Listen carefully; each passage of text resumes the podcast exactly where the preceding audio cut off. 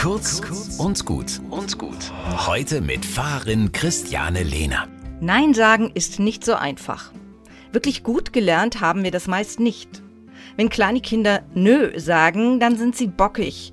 Wenn Jugendliche Nö sagen, dann sind sie unkooperativ bzw. pubertär. Erwachsene, die Nein sagen, sind schwierig. Besonders Frauen, die sind zickig. Fürs Nein sagen gibt es kein Lob und keine Punkte. Trotzdem. Gut geht's uns damit nicht, wenn wir immer Ja sagen und die eigenen Bedürfnisse hinten anstellen. Überraschenderweise finden wir fürs Nein sagen in der Bibel ein Vorbild.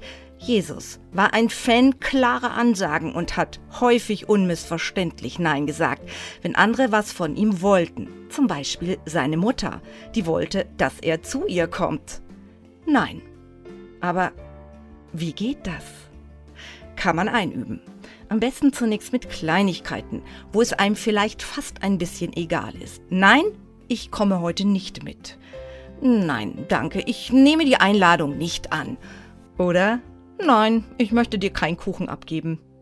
Viel Spaß beim Nein sagen.